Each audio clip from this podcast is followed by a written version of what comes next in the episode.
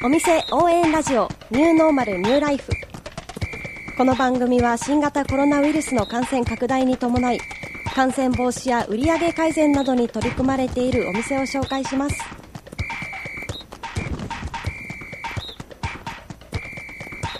本日は西市場にある230年の老舗の酒屋さんの角木志保の藤井さんにお話を伺います。よろしくお願いします。お願いいたします。はい。ではまず最初にこちらのお店のない、えっとお店がなどんなお店かを教えてください。はい。えー、今日の台所って言われるはい。錦市場ですよね、はい。その中で、まあ、お酒一筋、えー創業が230年。前になります、えー店名8年の創業になりますで僕はその酒屋さんの8代目としてここに生まれて、まあまああのー先代親父から代を継いで、まあここでその地域の、い。もしくは全国のそのお酒のファンの方に喜んでいただける品揃え、商売っていうのは社会貢献だと思ってますので、はい。そういう方に貢献できるようなそういうお酒を皆さんにご紹介するお仕事、それをも目指してまだまだ勉強中ですけど、はい、それを目指してます。ありがとうございます。お店にはたくさんのお酒が置いてあって本当にいろんな種類のお店お酒が置いてあると思うんですけどこの秋のおすすめのお酒などございましたらご紹介いただけたらと思います。はい。えー、秋といえば天高くうまくゆる秋っていうのを昔から言いますけれども、すごく美味しい食材がたくさんあります。えー、日本酒で言いますと、はい。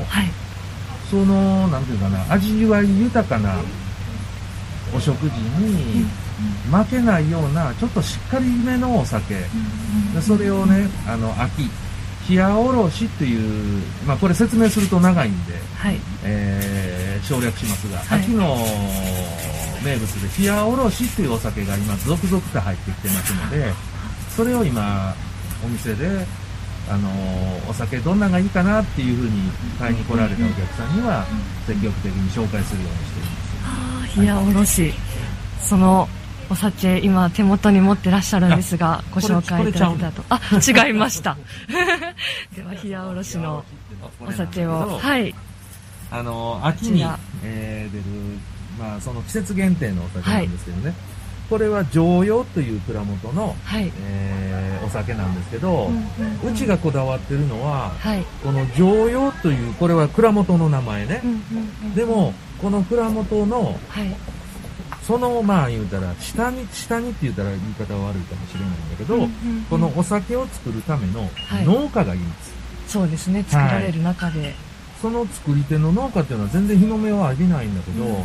この常用を作るためにはい。頑張って作ってらっしゃる、んその農家の方に僕はスポットを当てたいんです。うんうんうんそうですなので、ねこの常用のこのお酒を作ってるのは、はい。伏見の中島直樹っていうお酒、あのー農家のうんうんうん。子なんだけど、非常に頑張ってる。うんで、その中島くんが作ったお酒を、この常用さんがお酒に、あ、ごめんなさい、作ったお米を常用さんがお酒にして、はい。で、錦の、えー、角木の僕が売って、で、あのー居酒屋さんとか、そういう店舗にお納めして、それを皆さんがお飲みになるという、うんそういう脈々と続くそういう流れっていうのは大事にしてる。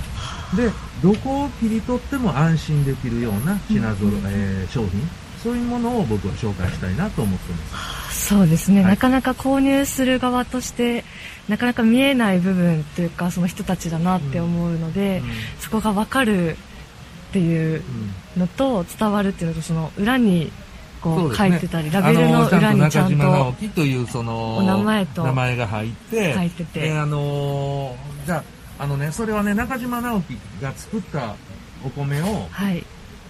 あのなんか問題があった時に、うん。その吊るし上げるとかそうやって問題をこう、あの解決に向かって、そういうトレーサビリティっていうことではなくて、僕は、そのこれが美味しいなと思った時に、うん。中島直樹も褒めてやってほしい、だからな、やっぱさすが中島の作る米はうまいよね、だから常用がうまいんだよねっていうようなことを皆さんが思ってくれたらそこは僕が、あの目指すところですね,、うんうんうんそう全体の地域、えー地域全体全ての、えーお酒に絡むことに対して、そのあの貢献ができる、うんそういうことを僕は目指したいなと思ってはい。いろんな方の思いといろんな方のお仕事の熱意とかがしっかりと伝わるお酒をたくさん売られている、ういうそういう感じました。あのー僕は、まあ、いわゆる氷のお酒屋さんなんで、はい。